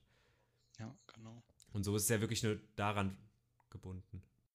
Ja, mit der Kalibrierung ist ja was, was einem in der Regel gar nicht mal so besonders auffällt. Aber mhm. wenn man dann mal in einem Mediamarkt war oder so und ganz viele Fernseher nebeneinander sieht, auf denen äh, parallel der gleiche Sender läuft, dann sieht man die Unterschiede. Und dann sieht man auch, welcher Fernseher da aus der Reihe tanzt und alles über- bzw. untersättigt. Ich frage mich persönlich auch, was man von der einzelnen Fernbedienung hat. Ähm, vielleicht um sie auszutauschen bei einem alten Apple TV aber 65 Euro nur für die Fernbedienung finde ich auch ganz schön happig, um ehrlich zu sein. Also da kriege ich ja schon den ja, Fire TV Stick für. Wieder beim, also ich, richtig, ich möchte jetzt wirklich keine Werbung für machen und ich weiß auch nicht, was da wirklich die beste Alternative ist. Also ich persönlich habe nur einen Fire TV Stick und kann aus der Erfahrung sprechen und war bisher da sehr zufrieden. Ist wahrscheinlich vom, von der Produktgüte her deutlich minderwertiger, wenn ich die sehe. Also sie sieht so wie so Aluminium beschichtet aus oder also deutlich wertiger auf jeden Fall vom Material her, die Fernbedienung. Ähm, aber das macht mir persönlich jetzt einfach nichts aus. Also optisch würde ich die Apple-Variante wählen, aber. Wie ist das eigentlich von der Größe? Also, wenn ich mich richtig erinnere, ist ein Fire Stick halt wirklich so ein, so ein kleines Gerät, was da halt am HDMI-Port hängt, noch mit Strom verbunden ist und ansonsten aber ja halt, halt klein ist. Wie groß ist denn der Apple TV, weißt du das? Ist schon deutlich größer. Also, ähm, ich, ich kann es jetzt auch nicht hundertprozentig sagen, aber ich glaube, die Fernbedienung ist recht ähnlich jetzt im Verhältnis zu der, der Fire TV Fernbedienung, aber ein bisschen länger. Und ich meine, der ist nicht wirklich groß, der Apple TV, also er ist jetzt nicht super riesig, aber er ist natürlich größer als ein Fire TV Stick. Andererseits ist er halt sauber auch wohin stellbar. Und der Fire TV Stick, den hat man meistens hinter dem Fernseher hängen.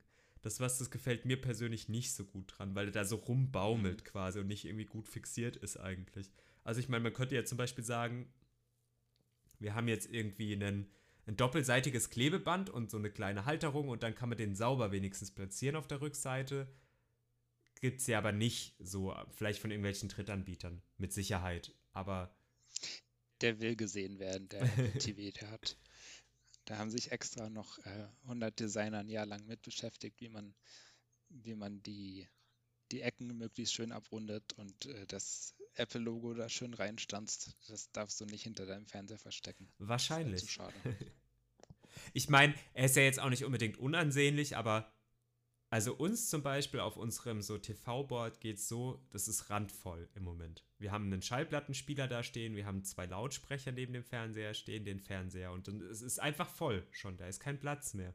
Ja. So, ich wüsste jetzt, wir, wir, haben zwar so quasi dann in der nächsten Reihe darunter solche Fächer für dann irgendwie einen ähm, DVD-Spieler, Blu-ray-Player, Konsole, was auch immer man halt haben möchte. Da könnte man den ja reinpacken, aber da geht er dann auch irgendwie ein bisschen unter. Also, ich weiß nicht, also ich bin eher so ein Freund von, ich habe gern nicht viel auf dieser Ablage stehen. Am besten. Und ich fände es besser, wenn es ein ja. kleines Gerät wäre. Also sogar lieber so, trotzdem noch lieber hinten runterbaumelt, aber nicht sichtbar als sichtbar. Mhm. Ja, sehe ich auch so. Aber ich finde ihn jetzt auch nicht also ich, ich will jetzt nicht sagen, es ist ein unschönes Produkt oder so, aber ich persönlich würde mir zum Beispiel nicht kaufen. Ich finde, er ist einfach zu teuer. Also ich, ich sehe da nicht so den riesen Mehrwert. Also man, was man noch hat, wir, wir hatten es ja da, darüber, was es so alles für Unterschiede gibt. Zum Beispiel ist da auch das Apple Arcade integriert. Ähm, ich denke mir, da gibt es ein bisschen mehr Spiele als für den Fire TV Stick, um ehrlich zu sein. Ein bisschen hochwertigere Spiele teilweise auch. Also es gibt zwar auch coole für diesen Fire TV Stick, aber ich kann mir halt gut vorstellen, dass zum Beispiel auch, ähm, also ich könnte mir vorstellen, dass es vielleicht integriert ist, dass man das iPhone zur Steuerung für ein Spiel nimmt, was vielleicht ein Vorteil wäre anstelle von dieser Fernbedienung. Ähm, vielleicht wird es ja irgendwann eine Spielekonsole, wir wissen es ja nicht. no. ähm, Stimmt. Und es ist wahrscheinlich auch noch, noch mal ein Stück einfacher, schneller und intuitiver, wenn du einfach Medieninhalte von deinem iPhone dann auf dem Fernseher ja. anzeigen lassen willst. Das würde ich mir so vorstellen. Also du kannst das natürlich auch mit einem Fire TV Stick machen. Da gibt es dann halt auch in zum Beispiel in der YouTube-App dieses eine Symbol, wo du dann den Fire TV Stick auswählen kannst und wenn du draufklickst, wird sofort das Video am Fernseher angezeigt. Und ähnliches auch in der Bildergalerie-App zum Beispiel. Aber habe ich zwar noch nie ausprobiert, aber da bin ich mir relativ sicher, dass das noch einfacher gibt, auch vielleicht wenn du den gesamten Bildschirm einfach spiegeln willst auf den Fernseher vom iPhone aus. Ich frage mich aber auch gerade jetzt, wo du das erwähnst, ob das in der Apple TV App möglich ist, wenn man die auf dem Fire TV Stick nutzt, dann das Bild vom Handy an den Fire TV, also quasi an den Fernseher zu übertragen. Da muss ich mal nachschauen. Ihr habt die noch nicht so es oft gibt genutzt. Eine Apple TV App? Ja, auf jeden Fall. Also es Bitte. gibt ja Apple TV oh, quasi wow. als so Streaming-Dienst auch. Die haben ja auch eigenen Content. Und ähm, ich habe mir letztes Jahr mein iPhone gekauft und man konnte dann für ein Jahr das testen.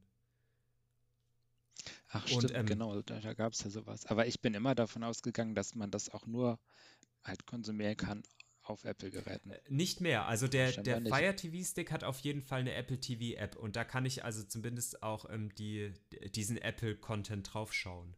Mhm. Ähm, und, und, ginge das auch einfach im Browser? Das weiß ich das? nicht, das habe ich noch nicht ausprobiert, um ehrlich zu sein. Kann ich dir leider nicht sagen, aber kann, kannst natürlich mal schauen. Also würde mich auch interessieren. Hm. Aber halt prinzipiell, ich finde, der, der Preis ist für mich einfach noch etwas zu hoch. Ich würde mich freuen, wenn das Ding ein bisschen günstiger wird oder zumindest dann noch ein bisschen was Besonderes mit sich bringt. Ich finde, für mich ist halt das Produkt zu ähnlich zu einem Fire TV Stick ich hätte jetzt zu wenig Vorteile, irgendwie den zu kaufen anstelle von einem Fire TV Stick. Außer dass ja, ich mein, mein Apple-Ökosystem ein bisschen erweitere. und vielleicht noch ein, zwei Zusatzfunktionen bekomme, die ich vielleicht als Fire TV Stick-Nutzer nicht habe auf dem Fire TV Stick. Aber ob die dann so wichtig sind, ich meine, ich, ich, wir nutzen den hauptsächlich, um, um irgendwelche Streaming-Dienste zu konsumieren oder vielleicht mal Spotify zu hören über den Fernseher. Wohnzimmer und arg viel mehr machen wir damit nicht. Und ich glaube, dafür reicht er halt vollkommen aus. Ja, ja denke ich auch. Dann haben wir ja noch ein letztes kleines Thema, was auf der Apple Keynote behandelt wurde, und zwar mhm. das, das ja nicht das neue iPhone. Es ist das gleiche iPhone, was es schon die ganze Zeit gab, aber es gibt eine neue Farbe. Genau. Wie gefällt dir die denn? Ganz ehrlich, eigentlich bin ich gar kein Fan von Violett. Aber ich finde es echt schön. Also, wenn ich mir jetzt selbst ein Handy aussuchen würde, ich hatte das ja auch schon bei den iMacs gesagt, ich würde an sich eine sehr schlichte, recht unauffällige Farbe nehmen und da würde ich einfach nicht zu dem violetten Design greifen, um ehrlich zu sein. Mhm. Aber ich finde es jetzt auch nicht, ähm, also es ist auch keine Farbe, die ich jetzt ähm, zu extrem finde. Also wenn ich mir überlege, diese ganzen asiatischen Hersteller von den also unzähligen Smartphones, die im Moment rauskommen, da gibt es ja wirklich ganz, ganz interessante Designs teilweise und auch sehr spiegelige Rückseiten und ganz, ganz unterschiedliche Ansätze oder irgendwie ein riesen Branding oder ähm, da, da ist es weit von entfernt. Also ich finde es richtig schön in der Farbe. Mir persönlich gefällt zum Beispiel bei den Pro-Modellen nicht, dass sie diesen glänzigen Rand hatten. Ich glaube, bei den, bei den normalen iPhones ist er matt. Aber ich bin mir da auch nicht ganz sicher. Ähm, ja. Aber mich hatte einfach auch die Ankündigung sehr kalt gelassen. Also war halt eine neue Farbe ja, vom ist iPhone. Halt Im Vergleich zu, genau, zu, zu den anderen technischen Ankündigungen jetzt nicht so wirklich beeindruckend. Aber ja, mir gefällt die Farbe tatsächlich auch ganz gut. Jetzt nicht so sehr, dass ich es mir kaufen würde, aber gerade im Vergleich, ich glaube, zum iPhone 11, was es ja auch schon in lila gab, äh, mhm. sehr schön. Also damals war das lila einfach noch deutlich blasser und hat dementsprechend auch weniger hergemacht. Also ja, durchaus, durchaus nicht schlecht, aber ja, man könnte auch wieder sagen, eigentlich äh, eine gelungene Marketingstrategie von Apple, weil wenn man jetzt in den letzten Tagen durch das Technik-YouTube durchgescrollt hat, hat man einige namhafte Technik-YouTuber gesehen, die separate Videos gemacht haben, nur zur neuen Farbe des iPhones. Das stimmt. Natürlich kostenlos, ohne dafür irgendwie Werbepartner zu sein, mhm.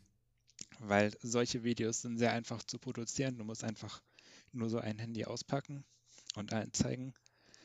Ähm, kriegst aber unglaublich viele Klicks. Das heißt, für die YouTuber lohnt es sich finanziell und für Apple natürlich auch.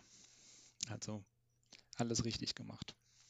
Ich denke mir auch, da, da schafft man auch noch mal gut, die alte Generation weiter abzuverkaufen, weil ich, ich sage ja mal, gegen Ende des Jahres kommt ja sicher die nächste Generation wieder. Also bin ich mir ziemlich sicher, ja. war ja bisher eigentlich immer in der zweiten Hälfte des Jahres, so gegen Ende des Jahres. Und ich meine, jetzt haben wir ja schon Ende April. Das heißt, es sind jetzt nicht mehr so viele Monate und wahrscheinlich hat man auch schon mhm. so teilweise mit der Produktion im, im Stillen angefangen, ohne dass so viel durchgesickert ist. Aber so kann man jetzt gut nochmal die alten Modelle verkaufen. Ich denke auch, dass ja. das neue Modell vielleicht gar nicht so oft produziert wurde. Einfach nur, um das Ganze nochmal anzukurbeln und halt noch die Restbestände gut rauszubekommen, ja. also den Großteil. Der ganze Lagerbestand wird jetzt einfach lila angepinselt und als was Neues Möglich. Vielleicht sind ja auch einfach nur Folien übereinander geschichtet und man kann einfach so Folie vor Folie abziehen und ja. hat, äh, kann dann von Farbe zu Farbe. Die natürlich nur mit einer gewissen Apple-Gerätschaft entfernbar sind. Also das kann der normale Nutzer natürlich nicht Auf machen. Auf jeden Fall. ja. Aber ja, es ist nochmal ein zusätzlicher Kaufanreiz auf jeden Fall auch für Leute, die sich vielleicht vor ein paar Wochen noch gedacht haben, hm, wir sind jetzt gerade so in der Mitte des Zykluses, soll ich mir wirklich noch ein iPhone kaufen oder warte ich noch die paar Monate, bis das neue rauskommt? Und für die könnte jetzt eine neue Farbe und damit halt eigentlich auch in gewisser Weise ein neues Gerät, was es vorher noch nicht gab, mhm. so der, der letzte Funke sein, um sich dann doch noch dafür zu entscheiden, jetzt ein iPhone zu kaufen. Das stimmt. Ja, aber ich denke, wir sind uns einig, es ist, ist, keine, es ist keine schlechte Farbe, aber ja, es hat uns beide relativ kalt gelassen, dass es eine weitere Farbe gibt. Auf jeden Fall, ja. Ja. Hast du dir noch ein anderes Produkt erhofft von der Keynote? Also hattest du auf, auf noch irgendwie was anderes spekuliert? Hm, ich muss sagen, so viel Gedanken habe ich mir darüber gar nicht gemacht. Ich habe auch, habe ich noch gar nicht erzählt, oder? Ich habe die Keynote selber gar nicht gesehen, sondern tatsächlich nur so Zusammenfassung davon. Ähm, auch wenn ich gehört habe, dass sie sehr entertaining war, gut gefilmt. Und allein aus dem Grund würde ich sie mir vielleicht sogar irgendwann nochmal komplett mhm. anschauen. Mhm. Aber ja, hauptsächlich habe ich mich im Nachhinein damit befasst und hatte dementsprechend, glaube ich, keine Erwartung. Oder ich habe es schon wieder vergessen. Was hättest du denn noch erwartet? Vielleicht bringt mich mhm. das auch auf den Gedanken. Also so ich habe mir eher erhofft, dass es vielleicht schon die neue MacBook-Generation, also die zweite geben wird, also mit Stimmt, dem größeren ja. Pro, mhm. Pro-Modell, aber so von den Rumoren her war eigentlich schon recht klar, dass es jetzt noch nicht kommen wird. Dass da zwar schon was in der Pipeline ist. Ich könnte mir auch vorstellen, dass vielleicht was Mitte des Jahres kommt. 14 Zoll MacBook. Mhm. Fände ich super. Quasi als Ersatz für das 13 Zoll, nur mit äh, dünneren Displayrändern, sodass man dann eben von 13 auf 14 Zoll kommt, wobei das Gerät insgesamt von der Größe gleich bleibt. Das finde ich, das finde ich toll. Das wäre ein richtiger Fortschritt. Mhm. Ich, ja, also das wäre halt eine Sache gewesen und wie gesagt, das iPad Mini war ich gespannt drauf, weil da viele Spekulationen zu gab, dass das jetzt angekündigt werden wird. Das, das hatte mich dann auch wirklich überrascht, dass es nicht dabei war, weil das hätte ich jetzt recht sicher erwartet. Also man, man hat ja schon durch diese, quasi durch dieses Bild von dem Spring-Loaded Event gewusst, dass es sich irgendwie so wahrscheinlich um diesen Apple Pencil handeln wird, also bei dieser Form oder halt bei dieser Linie, die man da gesehen hat. Also dass es Richtung iPad geht und gerade deswegen hätte ich erst recht das iPad Mini erwartet. Vielleicht haben sie das jetzt gemacht, weil es ja dieses besondere Display hat natürlich und ähm, halt den M1-Chip, wo ja auch viele nicht mitgerechnet haben. Also war ja trotzdem interessant. Aber ja. Sonst, also Kopfhörer war noch so eine Sache. Ich glaube, es wurde alles schon spekuliert, dass die, ähm, also dass eine neue Generation AirPods kommt. Da waren auch einige Bilder vorher im Umlauf. Ähm, aber es war jetzt auch nichts, was ich mir wirklich jetzt gewünscht habe zu sehen. Aber ich hätte es mir halt vorstellen können. Aber ich kann mir halt auch wirklich gut vorstellen, dass es mehr Events jetzt über das Jahr verteilt geben wird, allgemein, mhm. als früher. Dass sie eher vielleicht mal ein drittes Event sehr fest, sage ich mal, etablieren und es dann halt auch mehr übers Jahr irgendwie gibt und also so kleinere es gibt ja noch die, die WDC oder so heißt die doch, mhm. die Entwicklerkonferenz. Genau. Und auf der wurden ja in der Vergangenheit, wenn ich mich richtig erinnere, auch mal Macs angekündigt zum Beispiel. Das heißt, da könnte es auch MacBooks geben. Wäre auf jeden Fall cool. Die ist ja nicht mehr so weit, die ist im Juni. Ich glaube 7. bis 11. Juni oder sowas, wenn ich mich recht entsinne. Ja. Ähm, ja. Bin ich auf jeden Fall auch gespannt, weil da wird ja auch dann das nächste Betriebssystem, also die nächsten Betriebssysteme wieder angekündigt und bin ich schon sehr gespannt. Also ich hoffe ja fürs iPad, dass vielleicht macOS-Programme da mitkommen. Ja. In meiner Traumwelt zumindest. Ja, wenn, würde ich mir auch wünschen und bin ich eigentlich auch relativ zuversichtlich, dass das passieren wird. Wäre schön. Ich, ich, bin noch, ich bin mir noch sehr unsicher. Ich glaube, rein von der typischen Apple-Strategie her wird es nicht passieren, dass das sehr strikt getrennt bleiben wird. Aber, stimmt, aber rein von der typischen Apple-Strategie würde auch kein M1 ins iPad kommen. Das, das stimmt natürlich, ja. Also ich, ich hoffe sehr darauf, dass es passieren wird. Für mich wäre das echt interessant. Also ich, ich würde mir gerne auch dieses Jahr ein, eins der neuen MacBooks holen. Hoffentlich dann mit mehr als zwei Ports. Ähm, weil das jetzige ist von meiner Arbeit. Und ich, ich würde mir gerne halt privat auch mal ein MacBook kaufen wollen. Und da möchte ich einfach noch abwarten, bis jetzt so dieser nächste Schritt kommt. Also ich bin gespannt. Also ich, gerade der neue Chip könnte halt echt cool werden. Ich denke mir auch, auch schon was die Grafikleistung angeht, wird es ja auch die doppelte Anzahl an, an Grafikkernen geben. Und ich könnte mir vorstellen, dass da dann auch schon nochmal deutlich mehr möglich ist. Und bin echt gespannt, wohin das halt geht. Also wohin sich das weiter steigern wird. Ob es jetzt wirklich Jahr für Jahr da krasse Schritte geben wird, gerade auch bei den M1 Upgrades dann oder ob dann die Schritte wieder so klein werden, wie sie jetzt vorher waren bei den Prozessoren. Ja. Aber sonst, also wirklich was zwingend vermisst habe ich nicht. Ich hätte mir einfach gewünscht, dass noch MacBooks kommen. Neue MacBooks. Ja, genau. Und wie gesagt, die positive Überraschung waren die farbigen iMacs. Das, also da hatte ich auch keine Gerüchte zu gesehen vorher. Mhm. Gab es bestimmt irgendwie, aber ich war da ganz unbedarft. Ja, so kurz vorher gab es, glaube ich, schon so Rumore, aber so wirklich auf dem Schirm hatte man es nicht. Ich glaube, viele waren sich sicher, dass ein neuer kommen wird. Also gerade weil ja auch dieses, ähm, also der, der iMac in der Pro-Variante ja quasi auch schon aus dem Shop genommen wurde. Und mhm. ähm, viele haben ja auch erwartet, dass das Design mehr in Richtung iPad geht und halt kantiger werden wird und auf jeden Fall neu sein wird. Und ich finde, sie haben auch einen interessanten Weg gewählt. Ich, ich finde, die haben auch also wirklich was Neues, Schönes geschaffen. Das Kinn gefällt mir halt persönlich nicht, aber ich denke, das ist auch so ikonisch, das kann man nicht einfach entfernen. Also auch aus Apple-Sicht mhm. nicht, sollten sie nicht. Sie wollen ja schon noch diesen Wiedererkennungswert haben von dem iMac. Ja, ja und ohne den hätten sie das Gerät dicker machen müssen, weil dann nicht mehr mhm. alles reingepasst hätte in den Rest. Aber wäre es jetzt mir persönlich wert gewesen, muss ich sagen. Ja. Aber ja. Hässlich ist es nicht.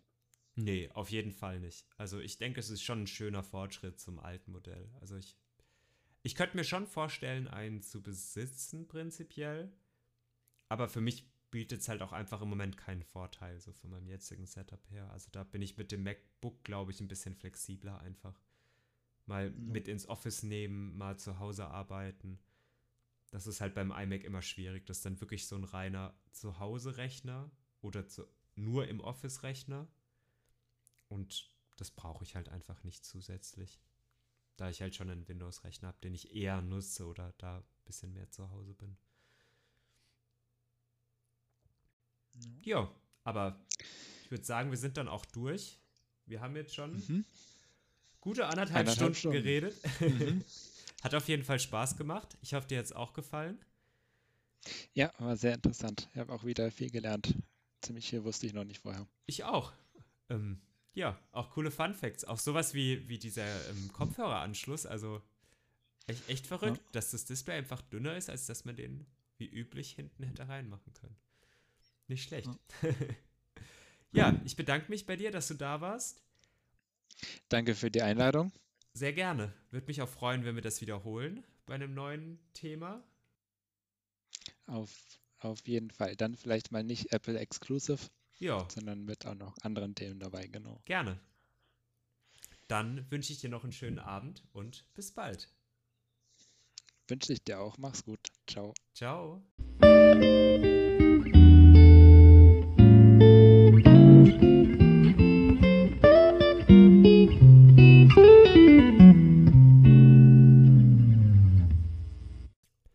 Das war es auch schon mit der ersten Folge des Tech News Talk.